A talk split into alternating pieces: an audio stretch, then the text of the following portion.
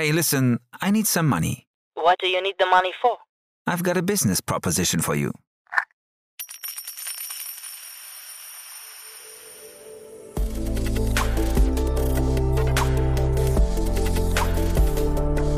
Startup Insider Daily. VC Talk. Die angesagtesten Investoren im Porträt. Herzlich willkommen zurück zu Startup Insider VC Talk. Ihr kennt unser Format. Wir stellen hier die wichtigsten VCs in Deutschland vor, damit ihr eure Pitch Decks an die richtigen Adressen schickt. Heute bei uns zu Gast ist Jens Lapinski, der CEO und Founder von Angel Invest und wir sprechen wirklich über einen spannenden Fonds, finde ich. Einen Frühphasenfonds, der kleine Tickets macht, aber sehr ausgewählte Tickets und die dann trotzdem auf einer hohen Skala, in, in einer sehr, sehr hohen Taktzahl. Und wie das alles funktioniert, das erfahrt ihr gleich. Geht sofort los. Noch kurz der Hinweis auf das Gespräch vorhin. Das war nämlich auch sehr spannend. Da hatten wir zu Gast Johannes Weber, den Managing Director und Founder von Ananda Impact Ventures. Und da haben wir über einen neuen Fonds gesprochen, der 108 Millionen Euro schwer ist. Der vierte Fonds von Ananda Impact Ventures. Und dieser war völlig überzeichnet. Der sollte ursprünglich nur 75 Millionen Euro groß sein. Ja, und ihr seht es an den Zahlen. Irgendwas scheinen die Jungs richtig zu machen. Was genau das ist, erfahrt ihr in dem Gespräch. Vor diesem hier einfach zurückscrollen. Das war das Gespräch um 13 Uhr. So, jetzt noch kurz die Verbraucherhinweise und dann endlich Jens Lapinski, der CEO und Founder von Angel Invest.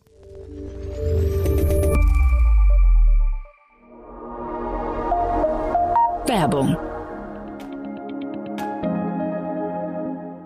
Startups und Scale-ups brennen für ihre Geschäftsideen und möchten am liebsten alle Projekte gleichzeitig umsetzen. Erfolgreiches Wachstum funktioniert aber nur mit der richtigen Liquiditätsplanung. Sie ist unerlässlich, um Aufwärts- und Abwärtstrends rechtzeitig zu erkennen. Gründerinnen und Gründer können so entscheiden, ob weitere MitarbeiterInnen eingestellt oder Investitionen getätigt werden müssen. Agicap ist die Cashflow-Software für CEOs, CFOs und Finanzverantwortliche, um die Liquiditätsplanung zu automatisieren und die richtigen Entscheidungen für den Unternehmenserfolg zu treffen.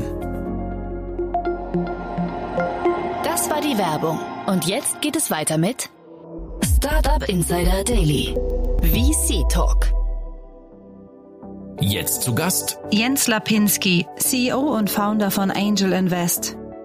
Sehr schön, ja, ich bin verbunden mit Jens Lapinski, CEO und Founder von Angel Invest. Hallo Jens. Na ja. Ja, und vielleicht direkt vorweg, wir hatten es gerade schon im Vorgespräch, äh, man darf sich nicht wundern, bei dir halt's ein bisschen, weil du in eurem ersten Büro, aber noch in einem leeren Büro sitzt, ne? Ja, genau so ist das. Wir haben natürlich auch schon vorher immer irgendwo eine Adresse gehabt, aber jetzt haben wir wirkliche Büroräume, wo wir am 1. Juni einziehen werden. Diese, diese Aufnahme ist noch von Mai und im Augenblick sitze ich in einem gänzlich leeren Raum wo es leider ein bisschen halt. Das wird sich aber im Laufe der Zeit dann auch verbessern. Und erstes Büro, das, das klingt so, als seid ihr ein loser Haufen, aber das seid ihr eigentlich gar nicht, ne? Ja, also ihr seid ja auch schon länger unterwegs, ne? Ja, wir haben ja Angel Invest 2018 gegründet ähm, und die Idee damals war, äh, Angel Investments zu machen in frühphasige Startups und dann den, den Gründungsteams, äh, die, die zu coachen für mindestens ein Jahr und denen zu helfen, dass sie, dass sie richtig über Sachen nachdenken, dass sie, dass sie in die richtige Richtung laufen, Product Market Fit finden und dann Geld aufnehmen von, von guten Folgeinvestoren. Und das hat ja sehr gut funktioniert und ähm, was halt als Angel-Aktivität anfing, daraus wurde dann irgendwann das, was wir jetzt Fonds 1 nennen. Da haben wir in 39 Firmen investiert und jetzt ab äh, letzten Jahr haben wir einen ähm, Close gehabt bei unserem Fonds 2, da sind 25 Millionen Euro drin. Und der Fonds ist darauf ausgerichtet, dass wir in 150 Startups ähm, Angel Checks oh, cool. machen Aha. und dann aber auch jedes Team wirklich für mindestens ein Jahr coachen in sehr, sehr regelmäßigen Calls ähm, und halt schauen, dass die Sachen halt sich gut weiterentwickeln. Und äh, weil wir jetzt ein bisschen größer sind, wir sind jetzt vier Partner hier, die diese Angel Investments machen. Wir haben einen CFO ähm, und noch weitere Teammitglieder und so weiter. Und da war es dann halt Zeit, wir haben gesagt, jetzt brauchen wir mal irgendwie ein richtiges Büro mit richtigen Meetingräumen und, und so weiter und so fort. Und, und, und, und da, da setze ich jetzt drin. Mhm. Ähm, du sagst, äh, das Ganze ist begonnen damit, oder ihr habt damit angefangen, dass ihr auch Startups coachen wolltet. Äh, hat das was mit deinem Background auch zu tun? Äh, ich kenne dich noch aus der Zeit von Tech, äh, Techstars, ne? Richtig, genau. Ja. ja. mein Hintergrund ist ja, ich bin ja Naturwissenschaftler, der dann zum Gründer wurde und dann später zum Investor. Und äh, irgendwann bin ich aus ähm, privaten Gründen mit meiner Familie nach, äh, nach Berlin umgezogen und wurde dann von Texas gebeten, hier den deutschen Fonds einzurichten. das habe ich dann auch gemacht. Da war ich Geschäftsführer in dem Fonds und habe halt Texas Berlin aufgebaut, ähm, dann geholfen, die ähm, Programme, die wir mit der SAP oder der Metro hatten, halt zu, zu etablieren ähm, und teilweise auch zu leiten. Und das habe ich vier Jahre gemacht und dann danach war der Fonds ausinvestiert äh, und, und ich war auch in, in der Firma gewestet sozusagen. Und dann habe ich mich halt entschieden, rauszugehen und Angel Investments zu machen, hauptsächlich weil ähm, ich durch meine Aktivitäten bei Techstars gelernt hatte, dass es in Europa damals 2017, ähm, als ich rausging, es gab sehr, sehr wenige Angel-Investoren, die 10, 20, 30 Investments pro Jahr gemacht haben mhm. und sich dann auch wirklich mit den, den Gründern aktiv äh, beschäftigt haben. Und äh, der, der, der, mein Initialgedanke war halt zu sagen, komm, ich mache 20 Investments pro Jahr, mhm. ich coach die Teams in regelmäßigen Calls. Ähm, und wenn ich halt sage, dass ich einer der aktivsten Angel-Investoren bin, dann werde ich wahrscheinlich sehr, sehr viel Zuspruch erfahren. Und das hat auch gestimmt. Aha. Ja, und, und dann haben wir uns überlegt, warum machen wir das nicht leicht anders? Wir gründen eine wirkliche Investmentfirma und fangen an, aus Fonds zu investieren und nehmen halt zusätzliche weitere Angel-Partner mit rein. Und da haben wir jetzt den Jack Singh, das ist einer meiner Ex-Kollegen von Techstars, der hier äh, mit investiert, Matthias Schikowski und die Christine Kiefer. Und wir machen halt alle Angel Investments nach vorne heraus. Wir haben kein Investment Committee, jeder entscheidet das, was er für richtig hält, das, das mhm. oder was sie für richtig hält, das wird gemacht. Mhm. Ähm, und nach hinten raus haben wir halt ein professionelles Backend, ähm, wo halt Finance, Legal und so weiter, das wird halt alles sehr professionell gehandhabt. Ja. Und die Mehrwerte, die mitbringt, das ist jetzt primär dann das Coaching und dann wahrscheinlich ein bisschen Netzwerk oder so weiter oder gibt es noch andere Punkte? Genau, das heißt, wir, ähm, das ist primär das Coaching. Ja, und man muss natürlich auch sagen, dass halt durch unsere Zeit bei Techstars, wir kennen halt die Investment Community in Europa sehr, sehr gut. Mhm. Das heißt, wir in unserem Fonds 1 von den 39 Firmen haben 35 signifikante Folgeinvestments geraced. Wir haben in dem ersten Jahr, wo wir investiert haben, hat jede Firma mindestens 10 Millionen Euro an Folgekapital aufgenommen mhm. ähm, und so weiter und so fort. Das heißt, wir haben da sehr, sehr große, ein sehr großer Prozentsatz der Firmen schafft zu Product Market Fit und, und, und nimmt dann halt weiteres Kapital auf. Mhm. Ähm, also das klingt erstmal erstmal großartig, finde ich. Vielleicht kannst du mal beschreiben die Art von Startups, ähm, also die, mit denen ihr euch beschäftigt. Ihr habt ja wirklich da auch, wir können gleich über das Portfolio mal sprechen, ein ja. sehr gutes Händchen bewiesen, aber vielleicht erstmal so ganz grob der Sektor. Ähm, seid ihr da sektorenagnostisch oder habt ihr da klare, klare Suchfelder? Wir investieren in Europa ähm, und nur sehr sporadisch darüber hinaus. Ähm, wir investieren frühphasig am liebsten so als wirklich in, in der Angel-Runde oder in der Pre-Seed-Runde. Wir machen aber auch ähm, mit in, weiß nicht, zwei, drei Millionen Euro Seed-Runden. Ähm, und wir sind komplett ähm, sektorenagnostisch. Das heißt, wir haben im Endeffekt könnte man sagen, wir gucken, dass die Gründer kommen und uns erklären, wie die Zukunft aussieht. Aha, okay. Ja, und äh, weil die, die Absicht, die wir haben, ist schon, einen, einen eine Serie von Fonds aufzulegen, die sukzessive größer werden. Und jetzt im Augenblick sind wir zwei Vollzeitpartner, zwei Teilzeitpartner. In zukünftigen Fonds werden wir diese Anzahl von Partnern signifikant erhöhen werden aber die 100.000 Euro Initialinvestment beibehalten. Mhm. Und du kannst dir vorstellen, ich sag mal, da sind 10, 20 Vollzeitpartner. Mhm. Da hast du keinen Sektorfokus mehr. Da ja, hast du natürlich von unterschiedlichen Partnern Vorlieben, was die gut finden oder wo sie sich gut auskennen. Aber äh, da, da werden wir eher durch unsere Geografie und durch die frühe Phase investiert und durch unseren Value Add definiert, als jetzt mhm. irgendeinen spezifischen Sektorfokus oder so. Mhm. Super spannend finde ich, wenn du sagst, ähm, ihr konzentriert euch, ihr beschäftigt euch mit Gründern, die euch die Zukunft erklären. Ja, zeitgleich ist es ja so, ähm, man muss ja irgendwie in der Lage sein, auch so ein bisschen die Spreu vom Weizen zu trennen. Vielleicht kannst du da mal uns ein bisschen durchführen. Also ich, ich kenne jetzt zahlreiche der Unternehmen, die in die ihr investiert habt, ja Everphone, CoachUp und Recap und so weiter. Die waren auch schon hier im Podcast, aber mhm. ich finde der der Zeitpunkt, zu dem ihr investiert, ist ja einer, da ist ja noch relativ wenig klar. Da, da, da fehlt ja noch so die Beweisführung. Das heißt, worauf achtet ihr da? Ja, das ist richtig. Also in den drei Fällen, da habe ich, ähm, oder da haben wir da, also in den drei Fällen, als wir investiert haben, da gab es, glaube ich, in allen drei Fällen auch überhaupt keinen Umsatz hm. ähm, in, den, in den Geschäftsfeldern. Mhm. Das heißt, was, äh, wenn du dir überlegst, was willst du als Investor? Du willst erstens, dass die Firmen, wo du investierst, nicht sofort pleite gehen. Ja. Okay. Weil, weil, das ist, das ist sowohl super anstrengend und ärgerlich. Ja, nee, ja. aber das, daraus kann natürlich auch nichts Positives mehr erwachsen. Mhm. Das heißt, und warum gehen Startups hauptsächlich pleite? Es gibt an sich nur zwei Gründe. Entweder das Team streitet sich, ja, oder die, das Team kann nicht rausfinden, was Kunden wollen und können es denen, können es nicht abliefern. Aber wenn du ein gutes Team hast, das rausfinden kann, was Kunden wollen und die können das auch bauen und abliefern, dann ist die Wahrscheinlichkeit, dass eine Firma pleite geht, relativ gering. Ja, so. Das ist das Erste. Das Zweite ist, du wirst natürlich als Investor, dass eine Firma das Potenzial hat, sehr, sehr groß zu werden. Ja, und das heißt, wir, wir sagen halt, okay, ähm, da spielen Faktor, verschiedene Faktoren rein. Ja, wie groß ist der Markt? Ist das ein skalierbares Modell? Wie sieht die Wettbewerbssituation aus? Ist sowas finanzierbar durch Risikokapitalinvestoren und so weiter? Das kann man sich dann halt alles ausdenken. Aber wenn es halt so ist, dass es da wirklich eine Möglichkeit gibt, was wirklich Großes zu bauen, wo wir auf unser Initialinvestment mindestens 100 Mal unser Geld verdienen könnten, hypothetisch, ohne mhm. Proofpoints, einfach nur rein in der Theorie. Und da ist ein wirklich gutes Team und die haben verstanden, was Kunden wollen und können es wahrscheinlich abliefern. Dann sagen wir in der Regel zu. Ja, finde ich spannend. Ja, also ich finde die Formel äh, nicht sofort pleite gehen, finde ich, find ich sehr gut. Ich habe noch nie gehört, ja. Aber das ist natürlich total plausibel, gerade in eurer Phase, in der ihr investiert. Ne? Ähm, ja. Ich habe mal, ich habe mal gehört, dass der, ähm, es gibt irgendwie so, so, Studien aus den USA, die sagen, dass der, der Hauptgrund zum Scheitern ist eigentlich das Timing. Das hast du jetzt gerade nicht genannt. Ist das etwas, auf das ihr nicht achtet, weil die anderen beiden Punkte jetzt gerade so, so schwergewichtig sind, oder ist das eher eine Selbstverständlichkeit schon fast? Die Sache mit dem Timing ist, dass Timing retrospektiv betrachtet immer total Sinn macht. Aber wenn, ja, das heißt, du kannst bei jeder Firma kannst du sagen, ja, natürlich genau in dem Moment, das war perfekt und, äh, ja. Mhm. Aber wenn du dann in dem Moment bist, in der Gründungsphase, es ist häufig unglaublich schwierig zu artikulieren, warum jetzt ausgerechnet das dann in der Situation extrem sinnvoll ist mhm. ähm, oder warum das dann äh, extrem ziehen wird. Also jetzt zum Beispiel, wir können ja mal eine von den drei Firmen nehmen, die du jetzt angesprochen hast. Nehmen wir mal äh, eine, eine CoachUp meinetwegen. Ja, ähm, CoachUp hat äh, Sag vielleicht mal kurz, bevor du das erzählst, äh, was die machen und wo die heute stehen. Das ist vielleicht ganz, ganz wichtig für die Einordnung.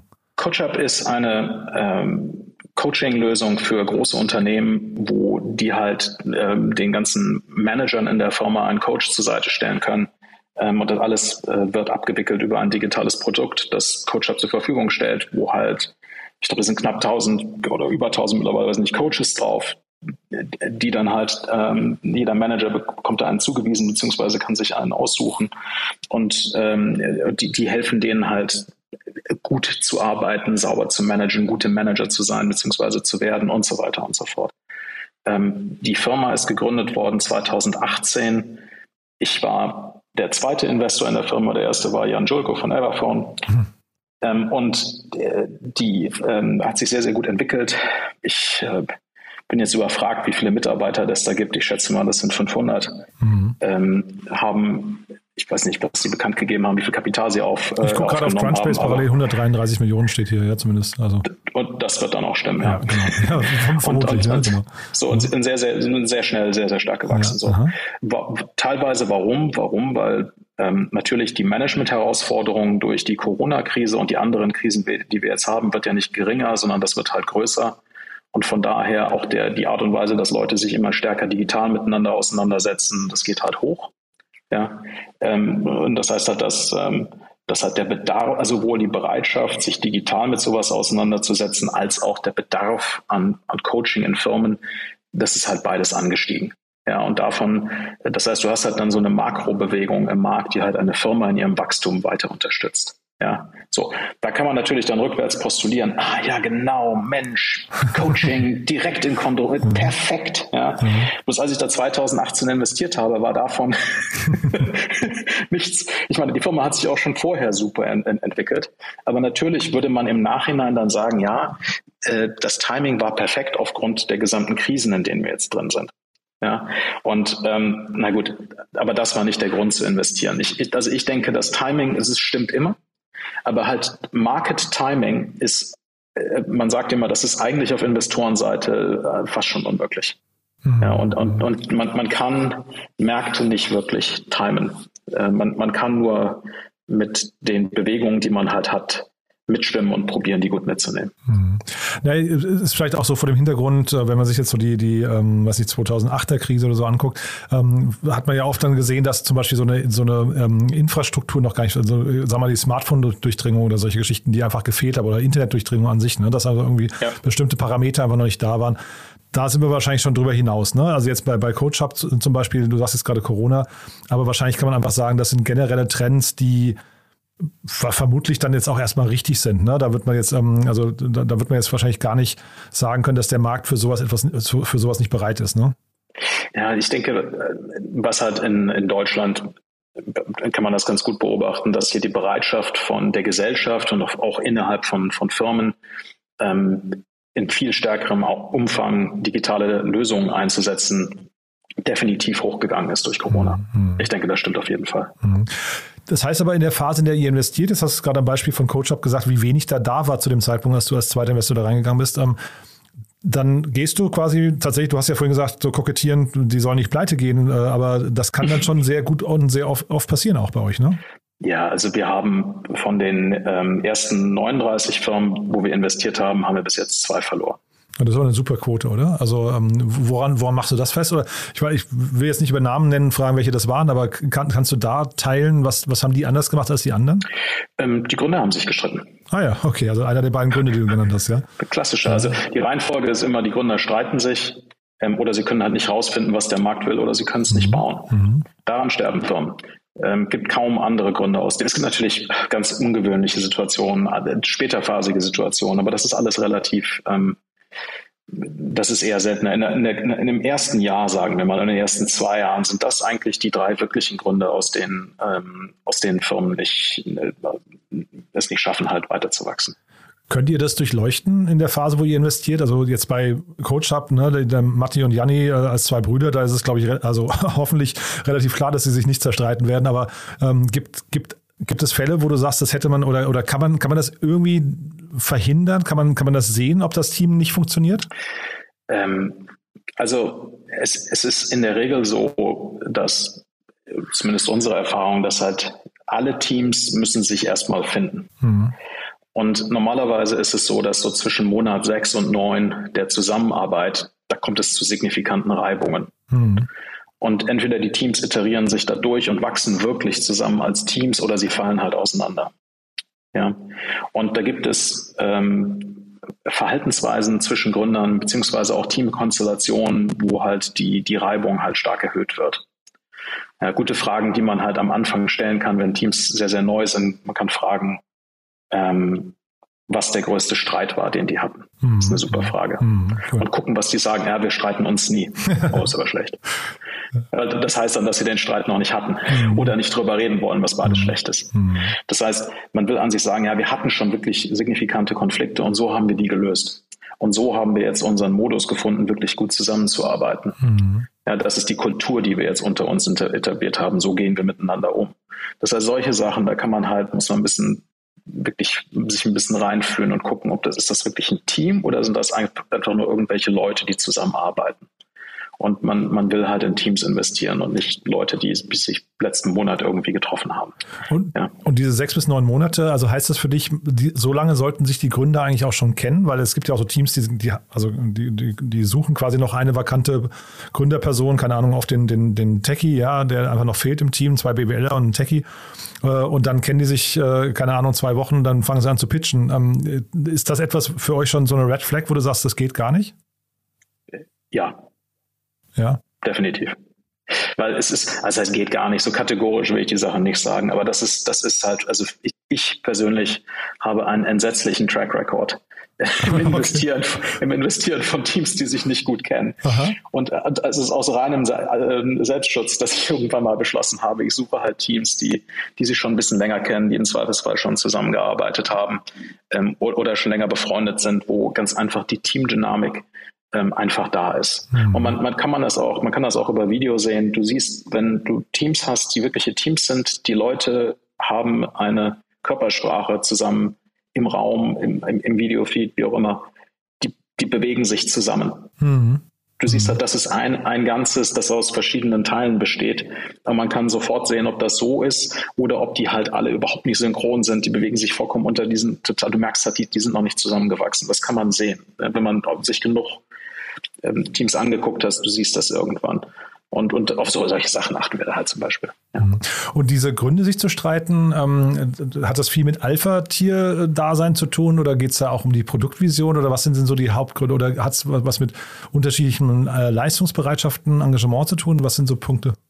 Das sind genau alle diese Punkte und noch alle möglichen mehr. Ja. Ja, dass halt, dass halt alle die gleichen Ziele erreichen wollen in einer ähnlichen Art und Weise, dass sie sich auf, dass sie halt die auch die Art und Weise, wie sie zusammenarbeiten, dass das halt passt, dass die, dass die, du hast das Alpha-Tier genannt, dass halt, dass, dass, dass diese, diese, diese, diese Gruppenstruktur sich ausbildet und so weiter und so fort. Das sind mhm. alles alles Themen, definitiv. Hm. Ja, ich finde es ganz häufig spannend, wenn du Gründerteams hast, wo dann einer auserkoren wird und ist halt die, das, das Pressegesicht ne, nach draußen, das Gesicht der Company, äh, ist ja oftmals für die anderen wahrscheinlich auch nicht ganz leicht, dann zurückzustehen. Ne? Und das kann ja wahrscheinlich auch unglaublich zu Reibungen führen das ist halt dann eine Frage des, des, des Gruppen oder des, des Verständnisses der, mhm. der Individuen in der Gruppe. Mhm. Ähm, und es ist halt auch eine Frage des Egos. Also wenn mhm. ich, ich, ich habe da schon alle möglichen Teams äh, zu meinen Textas-Zeiten sind daran gescheitert, dass sich halt im Endeffekt zwei Gruppen, Gruppenmitglieder oder Teammitglieder gestritten haben, ähm, welche dieser beiden Personen dann jetzt der wirkliche oder die wirkliche Person sein soll, die nach außen halt dann mhm, auftritt genau, oder auch ja. wirklich, wirklich dann also ganz klassische Geschichte ist so Dreierkombination CEO, COO, CTO, wo es dann ähm, Reibungen geben kann zwischen dem zwischen CEO und COO, genau. ne, dass die halt sich im Endeffekt streiten sie sich dann, welche von den beiden dann jetzt in der, der wirklichen Führungsrolle ist. Oder der, die, der oder die CEO sagt dann, ja, an sich sollte ich ja dann doch äh, hier die Person sein, die dann halt in erster Reihe steht oder wie auch immer, ja. Und verstehen eigentlich gar nicht, dass es der Techie sein sollte, ne? Ja, ja das ist das, das, das und, und dann die, die CTOs sind sehr häufig eher ein bisschen introvertiert und ja, haben dann haben da nicht so, in, was das anbelangt, gibt es da, weil auch deren Rolle dann in, in so einer Konstellation klar abgegrenzt ist und auch die Verantwortlichkeiten viel klarer abgegrenzt mhm. sind, gibt es da seltener Reibung. Aber ist das Thema, ähm, äh, weiß nicht, Tech-Durchdringung, ähm, ist das bei euch relevant, also für, für, für euch bei den Investments? Weil jetzt, ich gucke jetzt gerade nochmal auf Everphone, CoachUp und Recap. Das sind ja jetzt drei Unternehmen, wo die, ich würde sagen, die sind eher Tech-enabled, ne? aber es sind jetzt keine richtigen Tech-Unternehmen, oder? Tue ich denen jetzt Unrecht? Ähm, das sind alles Sachen, die ohne Technologie natürlich nicht funktionieren würden. Nee, klar, ja. ja. Äh, aber aber es ist nicht so richtig Deep Tech, ne? Ähm, Nee, die, also wir haben auch Deep Tech Investments gemacht. Ja, also äh, wie, weiß ich nicht, wir haben in Alchemy äh, investiert, wir haben, die machen nächste Generation von Beton.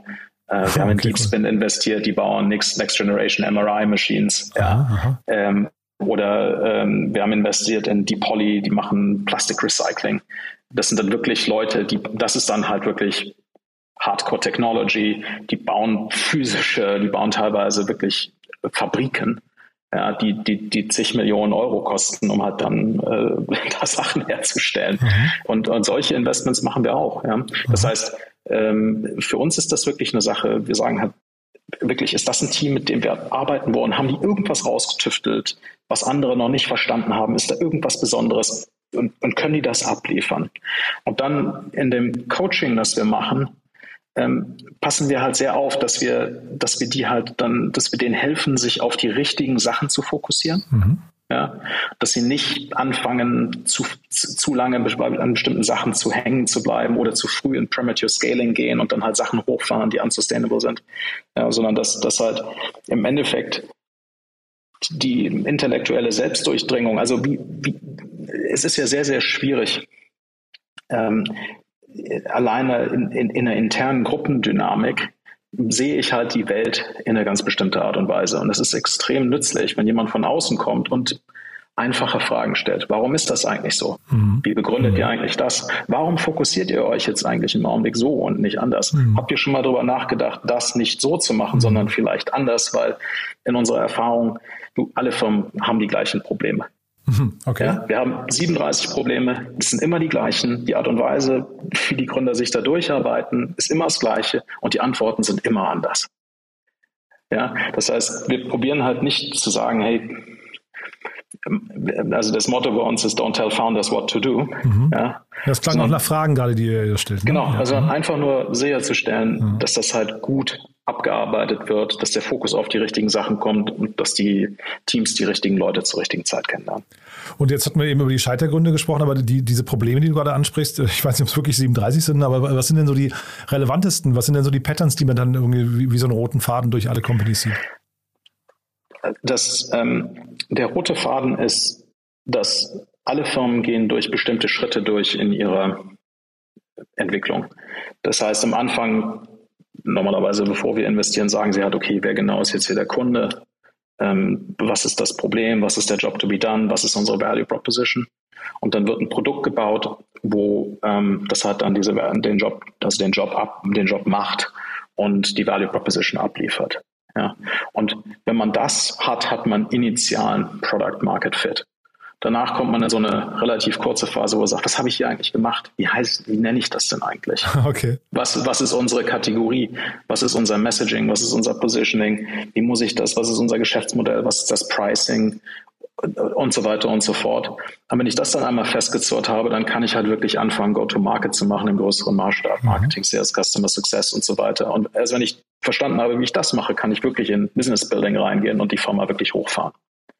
Das heißt, die erste Aufgabe für uns als nachdem wir halt investiert haben und wir coachen, ist halt zu sagen, okay, wo ist die Firma hier eigentlich? Mhm. Also äh, was, in welcher Stufe meinst du? Genau, wo, ja. wo, was müssen die jetzt eigentlich wirklich geschafft bekommen innerhalb mhm. der nächsten paar Monate? Mhm. Und wie gleitet das dann über in die nächste Phase?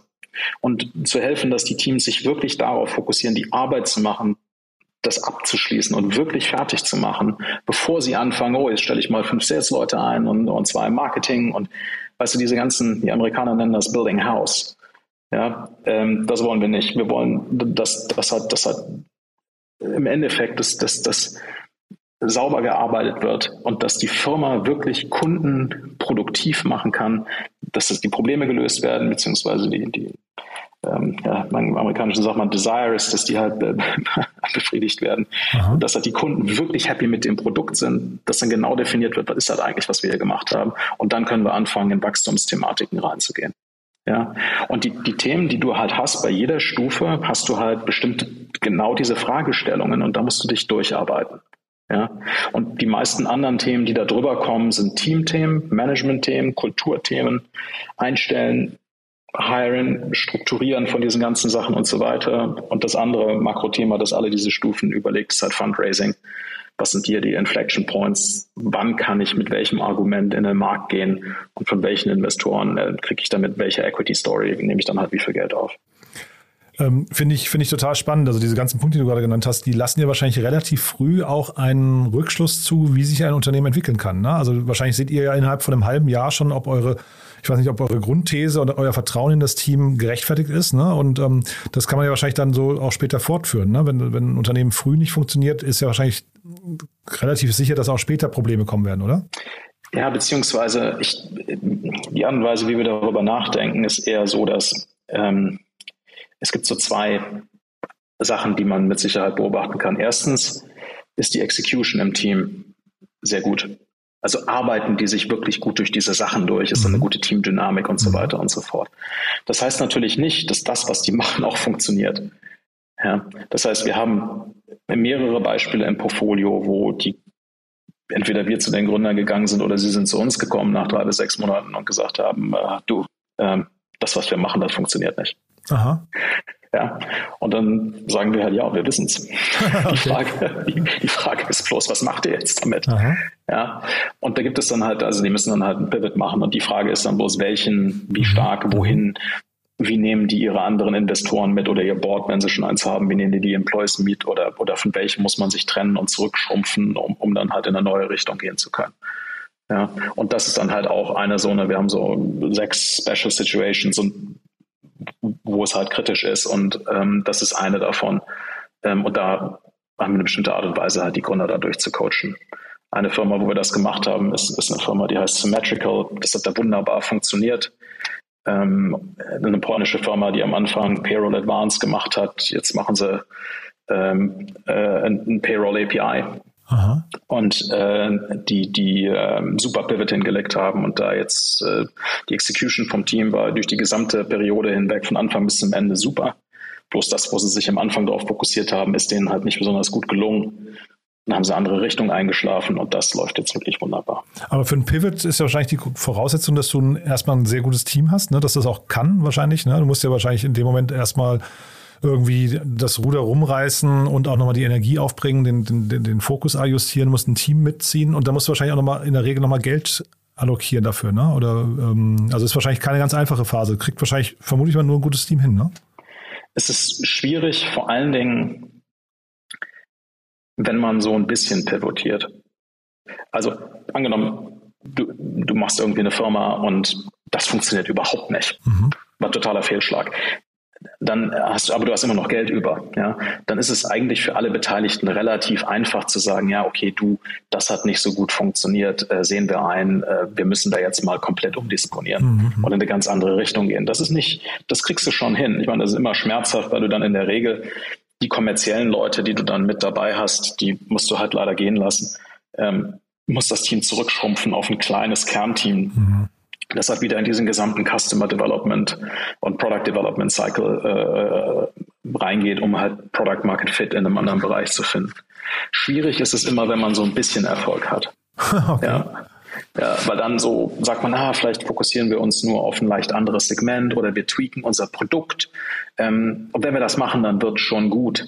Mhm. Äh, und, und das ist ein Beispiel. Das andere Beispiel wäre, ist, wenn man an sich mehrere Produkte launcht und das erste läuft super, aber das zweite, es bräuchte an sich noch Zeit, aber das gibt man dem nicht und dann geht man halt kommerziell sehr aggressiv nach vorne und, und das funktioniert dann nicht und dann muss man halt wieder sich ein bisschen zurücknehmen.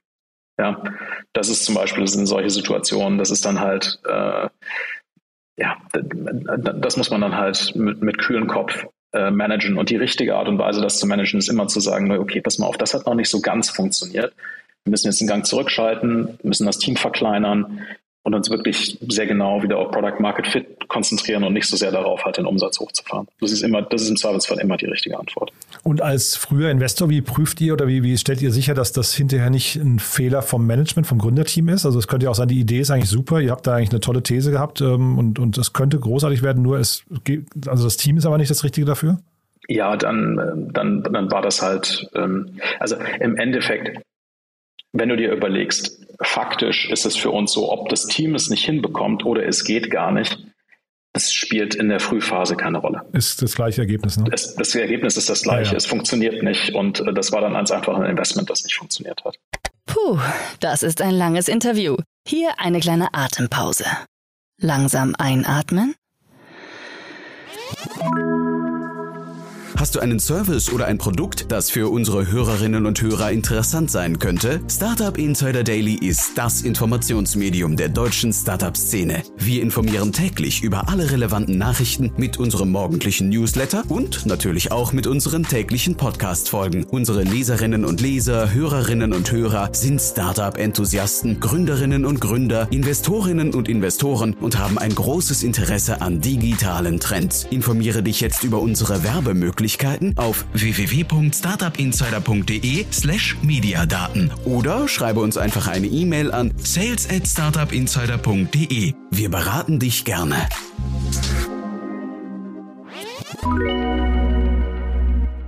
Und langsam ausatmen. So, und jetzt geht es weiter.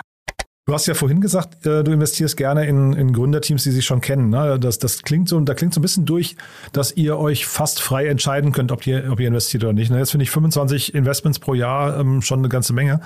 Ähm, äh, wie, wie funktioniert euer Dealflow, euer Deal-Sourcing? Ähm, wie, wie, geht ihr da vor? Also könnt, kommt ihr überall rein, wo ihr reinkommen wollt oder, oder wie ist da euer, euer Standing? Ähm, also wir machen fast gar kein aktives Deal-Sourcing. Ähm, wie, ich werde immer gefragt, wo kommt dein Dealflow her? Und ja. ich sage, naja, ich wache auf und er ist schon da. okay. Ähm, es, ist, es, ist, es ist ganz einfach so, wir haben fast komplett inbound. Ähm, das sind alles Referrals von Gründern oder anderen Investoren also, oder auch Cold Inbound. Recap zum Beispiel war Cold Inbound, die haben mich einfach angeschrieben. Ähm, wir haben, ähm, oder auch Lemon Markets, wo ich der, der erste war, der, der, da waren wir die, die ersten, die dazu gesagt haben. Mhm. Und das war auch ein Code Inbound. Das heißt, wir investieren definitiv auf Code Inbound, kein Problem. Ähm, oder es wird halt vorgestellt. Es gibt ganz, ganz wenige Firmen, ähm, wo ich aktiv ähm, die Firma angesprochen habe, weil ich die irgendwie per Zufall irgendwo gesehen habe oder weil ich aktiv nach was gesucht habe. Ja, äh, dafür habe ich, das ist erstens gar nicht notwendig und, und weil einfach es kommen so viele Referrals, weil was passiert? Wir machen ja jetzt pro Jahr ungefähr 50 Investments. Ach, 50 und, sogar, okay. Ja. ja. also ich persönlich mache 20. Aha, okay. Und die anderen machen halt, also als, als Firma machen wir ungefähr 50 neue Investments und das wird auch im Laufe der Jahre immer weiter ansteigen. Und, aber wenn wir dann gute Teams aussuchen, die an wirklich spannenden Themen arbeiten, ähm, und wir, und wir coachen die gut. Dadurch kriegst du halt ganz interessante Netzwerkeffekte, weil mhm. dann, wenn dann die Gründer gefragt werden oder die Co-Investoren, die wir in den Firmen drin haben, ja, wer sind denn gute Angel-Investoren, die man vielleicht noch in irgendein Investment mit reinbitten sollte? Dann sagen die halt häufig äh, Angel Invest. Die müssen wir einsprechen, da müssen wir einen reinholen. Und das ist halt ähm, ein, ein von den vier Partnern ähm, oder Partnerinnen, die wir jetzt halt sind. Ähm, und, und so werden wir halt in ganz, ganz viele Deals reingebeten. In puncto, wie viel Access haben wir da? Natürlich, wenn wir so reingebeten werden, ist natürlich unsere Fähigkeit, so einen Deal auch zu gewinnen, an sich sehr hoch. Ähm, ich glaube, wir haben in der gesamten Geschichte von Angel Invest sind wir in ähm, insgesamt drei Investments nicht reingekommen, wo wir reinkommen wollten. Krass. Ja. ja, und das heißt aber auch, ähm, du, ich höre damit sag mal, die These durch, dass wenn ihr jetzt aktives Deal Sourcing machen würdet, eure, äh, euer Ergebnis, eure, die Qualität eurer Deals nicht besser würde. Es ist, wenn, wenn du dir, also wir können es ja mal abstrakt beantworten, wenn ich jetzt ein Series A-Fonds bin, dann ist es ja in der Regel so, dass es schon jemanden vor mir gegeben haben muss, der schon mal eine Firma irgendwie in aller Regel, wo halt schon Geld reingeflossen ist von mhm. irgendeinem Investor. Mhm. Und dann gibt's halt diese Firmen, die sind ein, zwei Jahre alt, die sind inkorporiert, da sind Angestellte, da sind Investoren drin. Das ist im Zweifelsfall in irgendeiner Datenbank mal irgendwo erfasst worden, weil es halt irgendeinen Press Release gab und so weiter. Das heißt, dann kann ich halt sagen, ah, okay, es gibt ja pro Jahr ungefähr in der Welt 10.000 Seed Deals. Ja, und ich kann dann halt sagen, okay, ähm, ich gucke mir halt die an, die für meinen Sektor und für meinen Business Model Fokus und für meinen geografischen Fokus Sinn machen. Das sind dann vielleicht 2000 Firmen. Und dann kann ich halt aktiv die ansprechen, an denen ich wirklich Interesse habe. Mhm. Ja, so. Wie macht das jetzt ein Angel Invest? Ähm, wenn es keine Firma gibt und es gibt irgendein Team, die sitzen bei, bei, einem der, eine, bei der Gründerin irgendwie im Wohnzimmer mhm. und überlegen sich, wir machen jetzt ein neues Startup. Wie soll ich die denn aktiv ansprechen? Ah, das, geht, ah. das, ist, das, ist, unglaublich komplex. Ja. Das heißt, es ist ganz einfach, ähm, einfacher, das indirekt zu spielen und zu sagen, pass auf, wir machen ganz einfach gute Arbeit. Und wenn wir das tun, dann, wenn die dann halt, dann fragt die Gründerin ihre Freunde und Bekannten, ja, mit wem soll ich mich denn unterhalten? Und, und je häufiger dann jemand sagt, ja, mit denen musst du dich unterhalten, das ist mit Sicherheit der effektivste, ähm, die effektivste Art und Weise, um, um, um halt, ähm, um halt neue Teams auf sich aufmerksam zu machen. Hm. Würde aber ja eigentlich unisono für alle Pre-Seed-Investoren und, und vielleicht auch Super Angels und so weiter gelten. Ne? Aber jetzt ähm, zum Beispiel, ich hatte jetzt Christian Nagel im Podcast äh, von Early Bird, die haben diesen ja. UniX-Fonds, der also ganz nah an die Universitäten reinrückt. Die könnten ja mit der gleichen Logik auch rausgehen und sagen, naja, wir machen, wir bauen einfach nur eine Marke und eine Reputation auf und dann kommen schon die Universitäten oder die, die ähm, äh, Spin-offs auf uns zu. Machen sie aber nicht. Also das heißt, da gibt es schon scheinbar, obwohl ihr im gleichen Segment unterwegs seid, vielleicht unterschiedliche Vorgehensweisen, ne? Wir haben, es gibt zwei Unterschiede. Das erste ist, wir machen ja nur einen, wir machen ja ein Investment in einer Größenordnung von 100.000 Euro. Mhm. Das heißt, in den Runden, wo wir drin sind, sind wir ja nie oder sehr selten der größte Investor. Wir haben ja auch nicht das Bedürfnis, 10 Prozent oder 20 Prozent an der Firma zu besitzen. Das heißt, wir sind in der Rundenkonstruktion hoch kollaborativ. Wir investieren fast nie alleine. Das ist immer zusammen mit anderen Leuten. Mhm. Und deswegen ist es halt für andere Leute sehr einfach, uns auch in solche Runden mit reinzubitten und uns einzuladen. Mhm. Ja, das ist das Erste. Das Zweite ist, dass auf der Angel-Seite gibt es sehr, sehr wenige Angels, die wirklich aktiv, weil, weil die ja auch nicht Vollzeit arbeiten, die aktiv Gründer coachen. Ja, das ist halt, wenn man sich halt mit den, mit den Teams hinsetzt, mit den Gründerinnen hinsetzt ähm, und das ein Jahr lang macht und man hat 25, 50 Touchpoints mit denen. Man hat eine vollkommen andere Möglichkeit, denen, die zu unterstützen. Erstens, zweitens auch die Beziehung zu denen ist vollkommen anders. Mhm. Das heißt dann die Wahrscheinlichkeit, dass, dass wenn man da einen guten Job macht, dass man dann weiterempfohlen wird, ist hoch. Und die dritte Sache, die man nicht vergessen darf, ist, dass ein normaler VC-Fonds hat, ich weiß nicht, 20, 25, 30 Investments, die die machen, ähm, im Laufe, sagen wir mal, über eine Periode von drei Jahren verteilt. Ähm, wir machen 150 über drei Jahre im Augenblick. Mhm. Das heißt einfach, es gibt einfach viel mehr ähm, Touchpoints, wie wir haben. Ähm, wir haben da viel stärkere Netzwerkeffekte, die, die uns da helfen. Mhm. Und sag mal, wann, wann verdient ihr Geld? Weil ich habe jetzt bei Crunchbase auch gesehen, ähm, äh, oftmals wird ja bei dem Fonds auch angegeben, wie viel Exits der schon hat. Da habe ich jetzt bei euch keinen Hinweis drauf äh, gefunden. Das heißt, äh, ihr, ihr habt momentan jetzt einfach den großen, den großen Glauben daran, dass der Weg stimmt oder gibt es schon Exits oder wie ist das Geschäftsmodell dahinter?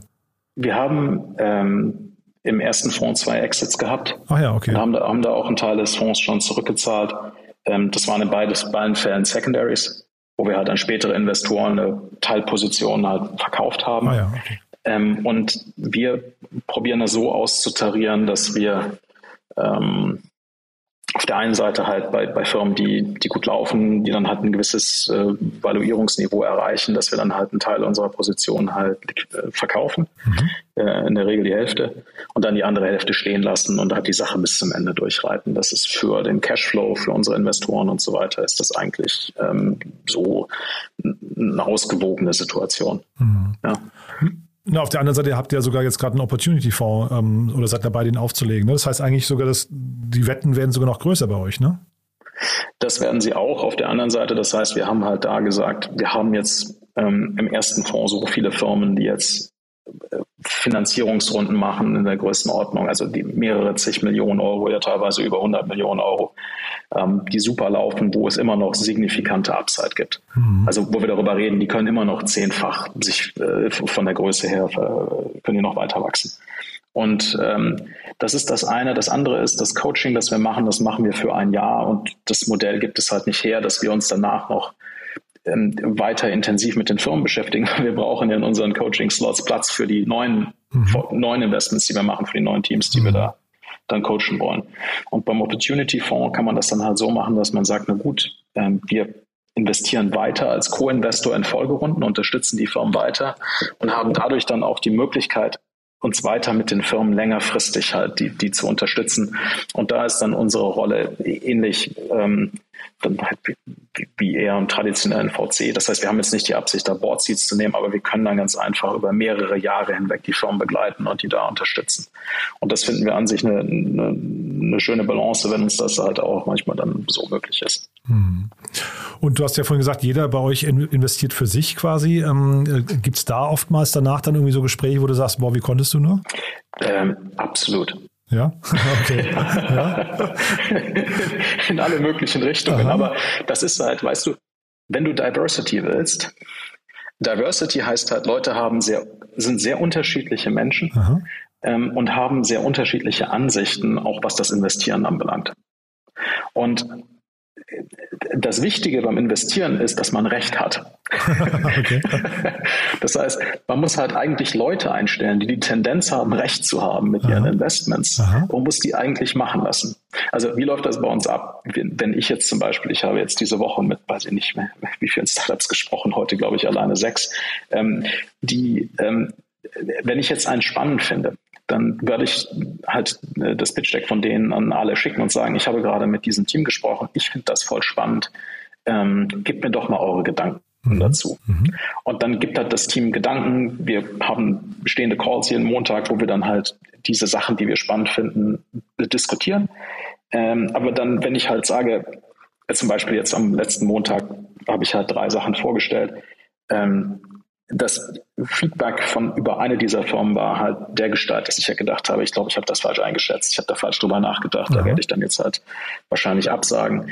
Ähm, bei einer Firma weiß ich es noch nicht und bei einer Firma werde ich wahrscheinlich zusagen.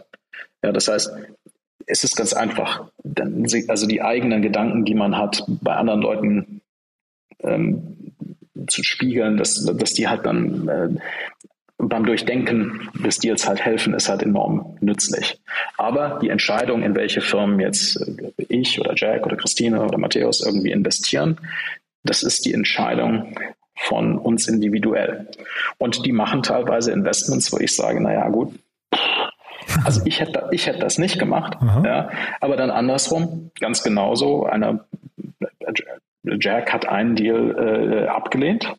Ähm, ich habe ihn dann per Zufall separat gefunden, äh, habe ihn an Matthäus gegeben. Matthäus hat gesagt, boah, finde ich voll super, den mache ich. Echt, ja? Ja. Das heißt, es macht auch Sinn für Teams, euch öfters anzusprechen? Ähm, es ist auf jeden Fall so, dass ähm, also ich würde nicht sagen, also jedes Team sollte probieren, an jeden ranzukommen. Ja, klingt es fast ist, so, ne? Ja, genau, ja. Nee, es ist so, dass halt das Thema, man muss da halt schon ein bisschen smart sein. Also mein Ratschlag wäre, guckt euch wirklich an, wer wir sind und was wir so vorher gemacht haben. Mhm. Und es ist dann offensichtlich, ähm, dass es halt bestimmte Partner gibt, die Vorlieben haben für bestimmte Art von Investments im Vergleich jetzt zu anderen Sachen. Und, und dann ganz einfach zu sagen, nein, für den, für das Investment müssen wir ähm, den Jens ansprechen oder, oder den Matthäus oder die Christine ähm, äh, und sich dann einfach ähm, die, den richtigen Partnerin rauszusuchen, ist halt, ist halt ganz einfach smart. Aber du, das ist bei jedem VC-Fonds genau das Gleiche. Mhm. Ja, da, da, guckt man sich halt an, was haben die für Hintergründe, was mögen die und dann probiert man die geeignete Person anzusprechen oder mhm. zu, zu, zu erfragen, dass man an die weitergeleitet wird. Ja, wobei ich hätte gedacht, bei den meisten VC-Fonds hast du halt eher dann tatsächlich irgendwie eine Konsensentscheidung im Team. Ne? Wenn, das, wenn der Konsens nicht hergestellt wird, dann wird das in der Regel, glaube ich, auch nicht gemacht. Ne? Wäre jetzt so mein, mein Gedanke. Also so radikal wie bei euch habe ich das noch nie gehört. Ähm, in VC-Fonds ist es in der Regel ähm, nicht so, aber man muss auch sagen, jetzt bei uns im Continuity-Fonds wird es auch äh, nicht eine Individualentscheidung äh, sein. Weil die Tickets dann zu groß sind, ja. Ja, erstens das und zweitens ähm, ist es dann auch so, dass wir ähm, ja, äh, man, man muss ja aufpassen, wenn man halt Folgeinvestments macht, signifikante Folgeinvestments macht in das eigene Portfolio ausschließlich, da muss man ja schon ähm, sicherstellen, dass das halt extrem ähm, äh, einfach nur auf einer, auf einer Situation passiert, wo die Firma wirklich gut performt. Mhm. Ja, und dass es nicht darum geht, das eigene Portfolio zu stützen und solche Arten von mhm. Geschichten. Mhm. Ja, und das lösen wir halt dadurch, dass wir hier einen neuen Partner mit reingenommen haben, den John von Bernberg Kunstbruch, der, der schreibt bei uns keine Angel-Checks. Der kümmert mhm. sich ausschließlich um den Continuity-Fonds. Mhm. Und er ist im Endeffekt, also die Vollzeitpartner in der Firma entscheiden in der Konsensusfindung, welche Investments äh, dann da gemacht werden. Ja. Ähm, und, und, John ist halt ja, Vollzeit damit beschäftigt, dann halt diese Firmen zu, zu unterstützen. Mhm. Und sagen wir bei euch im Team, die Schnittmenge oder der, der Kit, der euch zusammenhält, was ist das denn? Sind das, also wie habt ihr euch denn gefunden? Sind das irgendwie bestimmte Werte, bestimmte Überzeugungen oder ähm, der Background oder wie, wie kamt ihr zusammen? Wir haben so ein paar Sachen, die uns echt wichtig sind. Das erste ist Coaching. Wir haben alle eine starke Tendenz, Gründer zu mentoren beziehungsweise jetzt zu coachen. Ähm, wir, die Leute, die mit dabei sind, haben es alle organisch, also von sich alleine heraus gesagt ich war mal Gründer oder ich bin Gründer, ich möchte anderen Gründern helfen, dass die super Firmen bauen. Das ist so eine innere Überzeugungsgeschichte. Ja. Und unser, unser Spruch da ist, don't tell founders what to do, just help them do it well. Das ist das, das ist das. Das zweite ist, dass wir haben eine sehr egalitäre Struktur. Wir haben so eine Sache, die nennen wir ähm, One Team, One Fund. Das heißt, bei uns haben halt alle die gleiche Gewinnbeteiligung, den gleichen Carried Interest an den Fonds. Wir unterscheiden halt nicht zwischen, ah, Ernst war jetzt irgendwie vier Jahre vorher da ähm, oder irgendwie sowas. Das mhm. ist halt, also wenn jetzt halt ein, jemand neu dazukommt, dann wir partizipieren alle gleichwertig an allen Produkten oder allen Fonds, die wir hier aufstellen. Also auch jetzt zum Beispiel ein an John, der gar keine Angel Investments macht, der kriegt auch eine Gewinnbeteiligung bei den Angel Fonds und auch die Angel Investoren, die jetzt dann nicht äh, federführend beim Continuity Fonds beteiligt sind, kriegen auch da ihre Gewinnbeteiligung. Das ist halt wirklich, dass wir sind ein Team und wir sind alle haben das gleiche Gehalt, haben den gleichen Carry und weil nur so, wenn man wirklich gute Leute haben will, dann muss man die auch wirklich gleichwertig behandeln, weil ich will ja idealerweise aus meiner Sicht lauter Leute mit reinnehmen, die besser sind als ich. Und wie soll ich das, ähm, wie soll ich das darstellen, wenn, ich, wenn, wenn wir die Leute nicht auch so gleichwertig behandeln? Ja. Jetzt musst du aufpassen, das dass du nicht noch laute Bewerbungen bekommst jetzt, ne? Du, äh, im, wir werden in der Zukunft viele, viele Leute mit ins Team reinnehmen. Ah ja, okay. Ähm, und es ist sogar so, und jetzt kommt die Jobanzeige.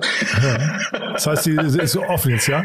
ja? Nein, nein, wir, wir, wir werden ähm, später dieses Jahr anfangen, auch Analysten mit in die Firma reinzunehmen und wir suchen nach Leuten. Uns ist im Endeffekt äh, idealerweise frisch aus der Uni starkes Interesse an entweder Gründer werden oder in Risikokapital äh, reingehen. Ähm, und die Idee ist, dass, dass wir dann halt ähm, ein kleines Analystenteam aufbauen, werden, wo wir die Leute halt in die Materie einführen, die uns persönlich unterstützen, uns mit uns zusammenarbeiten, das ein Jahr oder zwei machen und dann danach entweder ähm, wir denen helfen, in der super Risikokapitalfirma als Associate unterzukommen oder dass, äh, dass die halt loslaufen und ein eigenes Startup gründen. Mhm. Und weil sie dann schon bei allen möglichen anderen Sachen gesehen haben, wie sowas läuft, dass mhm. sie dann mhm. da super Erfolgschancen haben.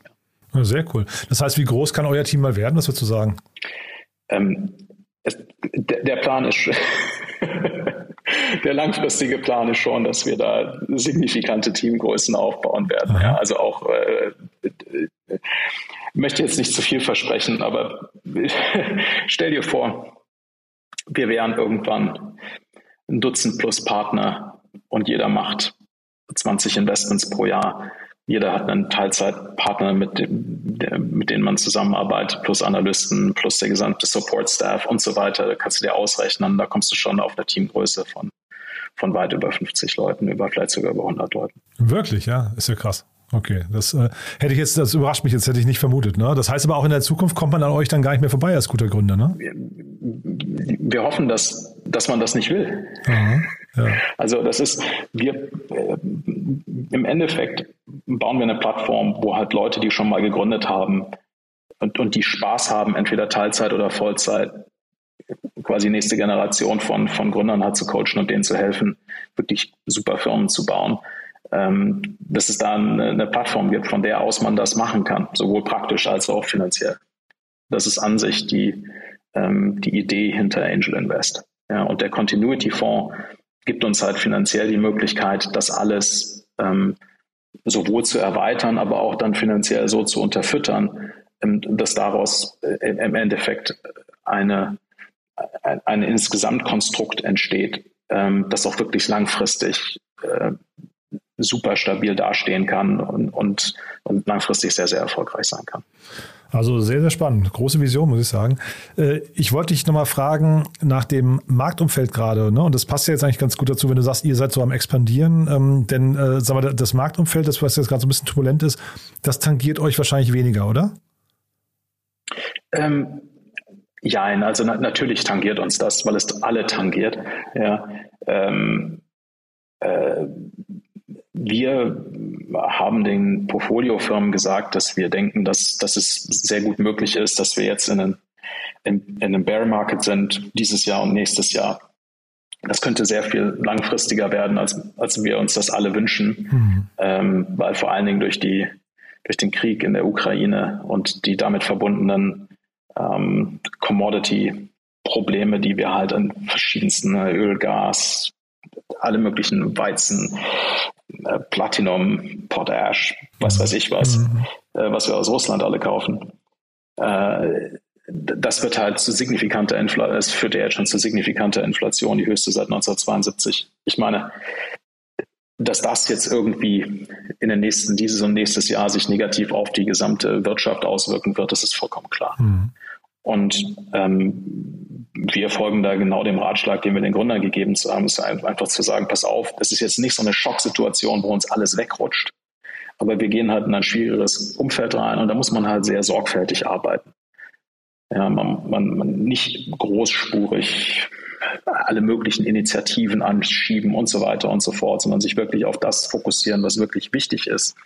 Da sehr, sehr saubere Arbeit zu machen, äh, mit der Erwartungshaltung, dass man ganz einfach ein bisschen härter arbeiten muss und, und äh, ein bisschen smarter ähm, um halt das zu erreichen, was vielleicht letztes Jahr sehr viel einfacher gelungen wäre. Total. Ja, ja also was ich eigentlich eher meinte ist, ähm, also die, die Punkte, da, da, kann ich sofort nachvollziehen, was du gerade sagst. Ich dachte jetzt eher, sag mal, was das Thema Neugründungen angeht, da macht ihr euch da wahrscheinlich keine Sorgen, dass es jetzt weniger Gründungen geben wird, ne? Und das ist wahrscheinlich das Thema Nein. Bewertung ist doch wahrscheinlich für euch jetzt nicht das das Killerkriterium hinterher und man wird wahrscheinlich jetzt bei euch nicht um eine, weiß nicht, um, um ein, zwei Millionen Bewertungen in dem frühen Stadium feilschen und deswegen auch vielleicht dies nicht zustande kommen lassen, oder?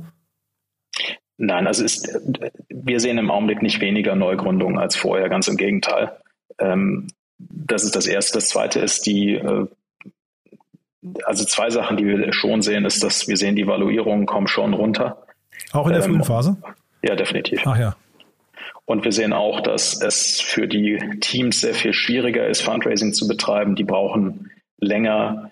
Ähm, Im Zweifelsfall kriegen sie leicht kleinere Runden und äh, die Bewertungen sind auch niedriger. Das ist jetzt als, als Durchschnittsbetrachtung ist das wahrscheinlich mit Sicherheit korrekt. Ja, es gibt natürlich immer Extreme, ähm, wo äh, als ob, als ob sich die Welt nicht verändert hätte. Ja, ähm, das gibt's auch. Aber insgesamt muss man sagen, ist das schon so. Aber ist für euch keine grundsätzliche Veränderung in eurem Vorgehen. Ne? Das hat wahrscheinlich kaum. Auswirkungen, oder? Das hat überhaupt keine Auswirkung. Ja. Also wir, wir haben eine ähm, extrem konstante Investmentgeschwindigkeit. Ich, ich, ich persönlich habe seit ich weiß nicht wie vielen Quartalen pro Quartal vier bis fünf Investments gemacht und das ist unglaublich gleichmäßig und das hört jetzt auch nicht auf. Und wir, wie gesagt, also unser Fonds 2 ist jetzt zu 30 Prozent investiert. Das heißt, wir haben noch für 100 plus Firmen Geld. Das wird noch für viele Jahre reichen, wenn wir das so machen wollen. Mhm. Ähm, und wir investieren in aller Ruhe weiter da, da, hat sich für uns überhaupt nichts verändert. Und dieses ähm, vielleicht Stichwort erwachseneres Ökosystem, also das merkt man natürlich, dass irgendwie Berlin oder vielleicht Deutschland auch insgesamt immer erwachsener wird, ne? Und dann auch jetzt irgendwie so, ne, man sieht es irgendwie an den, äh, was weiß ich, Saarbrücke 21 und solche Angel-Konstellationen, die dann erfolgreiche Gründe, die dann anfangen zu investieren mhm. und so. Siehst du, dass ähm, die Gründungsteams immer besser werden? Kann man das schon sagen, dass die, dass die erwachsener werden, dass die ähm, äh, professioneller werden, weil sie einfach schon viel Erfahrung aus anderen Startups mitbringen? Auf jeden Fall. Ja. Also du hast einfach, weil ganz einfach das Ökosystem, ich meine, überleg dir, wie das vor zehn Jahren war hier genau. in Berlin. Ja, ja. Das ist so eine vollkommen andere Welt. Das heißt, ähm, es gibt einfach viel mehr große Firmen, wo die jetzt rauskommen. Ähm, auch Firmen aus dem Ausland und die Leute kommen dann zurück nach Deutschland. Mhm. Ähm, du hast viel mehr Investoren. Du hast auch viel mehr Informationen. Ja. Also jetzt äh, Podcasts, so wie ihr die macht, wie viele gab es davon schon vor äh, vor zehn Jahren oder so. Ja. Das heißt, die Möglichkeit, mhm. sich halt Informationen zu erarbeiten und dazu zu lernen, mhm. ohne direkt die Erfahrung gemacht zu haben. Das ist mhm. heute was vollkommen anderes als, als noch vor zehn Jahren. Und das heißt, da, da haben wir schon, die Teams sind ähm, ja reifer. Also ich will nicht sagen, dass sie älter sind, das stimmt nicht. Aber dass der Wissensstand von den, von den ähm, Teams ist, ist sehr, sehr, sehr viel höher als vor zehn Jahren mit absoluter Sicherheit. Na, ich fand das jetzt hier, ich hatte ja von Lemon Markets den äh, Max Linden, hatte ich im Podcast, ne? Äh, also ja. du warst älter, ne? Das ist ja ein, ein ganz, ganz junger Vogel noch. Und da war ich unglaublich überrascht, wie reif der zum Beispiel äh, schon ist. Ne? Das war, äh, hat mich hat unglaublich beeindruckt, muss ich sagen. Ja. Ja, ja, genau. Also er ist halt ein perfektes Beispiel dafür, wie man ohne diese Arbeitserfahrung zu haben, einfach nur indem man sich mit sehr, sehr vielen Leuten unterhält und sehr mhm. viel liest und sehr viel hört, ja ähm, sich diese Materie wirklich selbst er, selber mhm. erarbeiten kann. Mhm. Und natürlich, das ist möglich, weil erstens hat er ähm, da, da, das, was dazugehört, er bringt das Notwendige mit, aber auf der anderen Seite hat er auch ganz einfach Zugang jetzt zu den Informationen, weil sie weil die ganz einfach da sind, sie sind öffentlich zugänglich, sie sind umsonst äh, und es gibt sehr viel davon und viel, viel Gutes. Hm. Ja, plus ich finde erstaunlich, wie viele Tools es mittlerweile gibt, ne, die eigentlich jeder benutzen kann. Ne? So Low-Code, No-Code, was weiß ich was. Äh, äh, früher musstest du ja jeden, du musstest ja quasi alles in-house mit Servern machen und sowas. Jetzt hast du AWS und so. Also ich finde, die, die Zeit heutzutage zum Gründen ist eigentlich die beste, die es gibt, glaube ich, oder? Ja, ich meine, in der, ich denke, es ist eine super Zeit zu gründen. Hm. Ja, uns macht Spaß. Wir, wir, wir haben Spaß Spaß daran, mit den Teams zu arbeiten. Ähm, ich habe noch nie so viel Spaß bei der Arbeit gehabt wie ja, jetzt cool. hier bei, bei, bei, Angel Invest. Ähm, und ich werde da super lange machen durch. Ich, mhm. äh, ich, ich, denke, auch wenn das Makro-Umfeld jetzt mal temporär ein bisschen schlechter wird, ähm, ich, ich denke, da wird es super viele spannende Firmen geben, die jetzt hochkommen werden. Mhm. Und äh, wir, ich habe alleine diese Woche schon wieder so viele interessante Sachen gesehen. Ich finde es einfach generell super. Cool. Also ja, finde ich, finde ich auch. Dann vielleicht zwar ganz zum Schluss nochmal so, so Frage nach äh, Dingen, die du noch nicht gesehen hast. Gibt es denn, gibt's denn äh, Bereiche oder Unternehmen, wo du einfach sagst, da wünschte ich mir, es geht mehr Gründerinnen oder Gründer oder da, da würde überhaupt was entstehen? Also siehst du da so Blank Spots noch äh, oder, oder äh, ist eigentlich schon alles abgedeckt? Es wird nie, äh, nein, ich muss sagen, ähm, das Neue hört niemals auf. okay. es, es, wird immer, ja. das, das, es gibt immer neue Sachen, die kommen werden. Mhm. Und es, weil die Art, wie Innovation funktioniert, ist, es, es gibt ja immer wieder diese Neuverknüpfungen von Bestandsfeldern, aus mhm. denen dann wieder was Neues entsteht. Mhm. Und das heißt, je mehr wir haben, das sich verknüpfen lässt, umso mehr Neues kann darauf aufgebaut werden. Und das, ich habe ich hab das ja am Anfang auch gesagt, dass halt wir haben halt eine generelle Sicht auf so ganz langfristige Entwicklungszyklen in der Technologie. Aber was so die ähm, kleineren, was, was so die, ähm, wie soll ich sagen, ähm,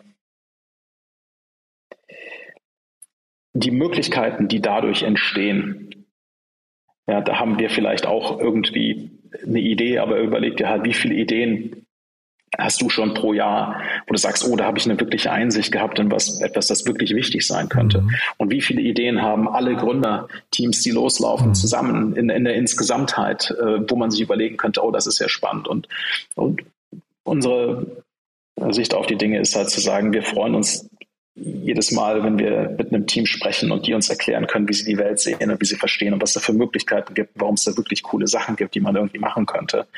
Ähm, und dann sagen wir halt, ja, okay, das, das und das und das, also ein bis zweimal pro Monat sage ich, das finde ich super. Da, da, da habe ich Lust mit, diese Zukunft äh, zu helfen, ein bisschen, dass die, dass die halt entsteht. Ja, das finde ich halt äh, unglaublich befriedigend. Nee, klingt super. Finde ich, äh, kann ich sofort nachvollziehen. Klingt aber auch ziemlich laid back, muss ich sagen, Jens. Ne? Also, da, also wenn die, die, die Ideen zu euch kommen und der, der Inbound langt äh, und dann zeitgleich die Gründer mit den guten Ideen bei euch äh, pitchen, also so richtig viel falsch machen könnt ihr da eigentlich gar nicht, ne? Ja. Oder? Also so auf den Punkt Weil, ne, also da, da habe ich schon andere Investoren gehört, die einen schwierigeren Job haben. Ja? Du, ich, ich, ich weiß es nicht. Äh, also ich, du müsstest meinen Kalender sehen. okay, ja, ja. Nee, ich wollte nicht sagen, dass es nicht anstrengend ist, ne? Aber also, äh, sag mal, sich, sich, äh, so, sag mal, sich darauf verlassen zu können, dass die guten Ideen zu euch kommen, das ist schon mal, finde ich, das, das ist schon ein großer Luxus. Es, es, es ist halt, also das, was wir machen, es, es funktioniert, weil wir halt sagen Angel Checks, nicht kompetitiv, Coaching.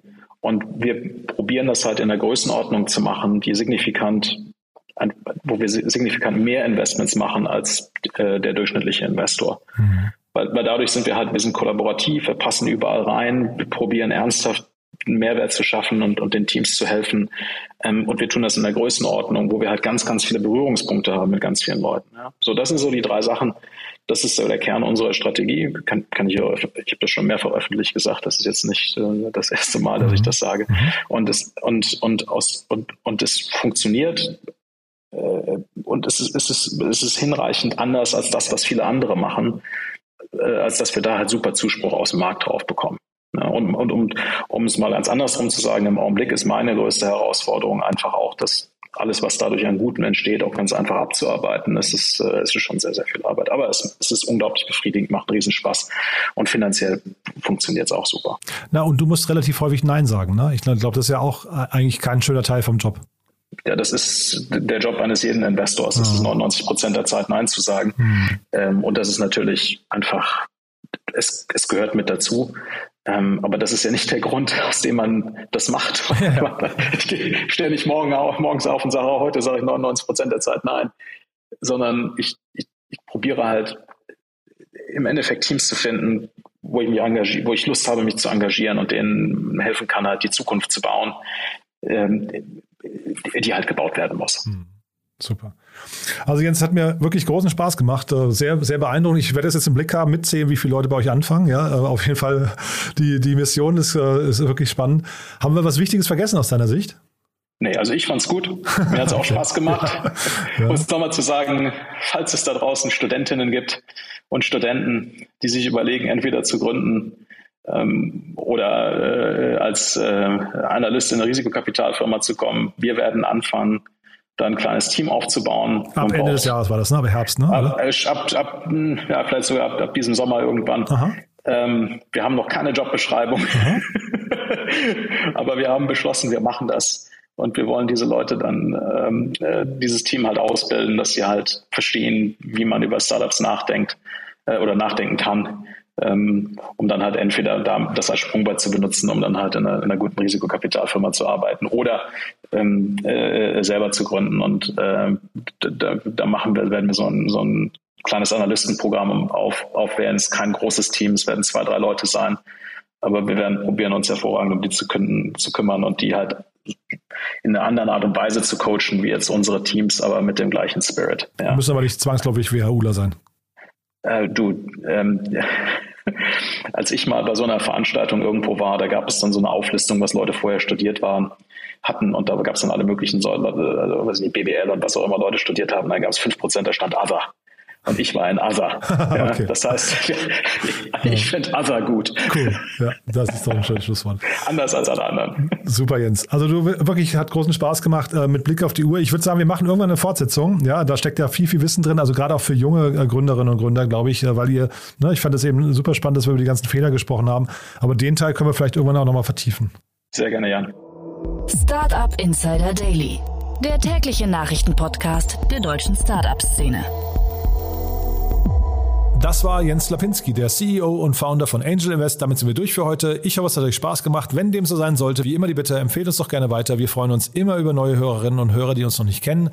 Vielleicht kennt ihr ja jemanden, der sich für die VC-Branche interessiert oder der vielleicht demnächst am Geld einsammeln ist. Dann auf jeden Fall Jens Lapinski nicht vergessen und nicht vergessen, uns weiterzuempfehlen. Dafür schon mal vielen Dank an euch und ansonsten euch einen wunderschönen Tag und ja, hoffentlich bis morgen. Ciao, ciao.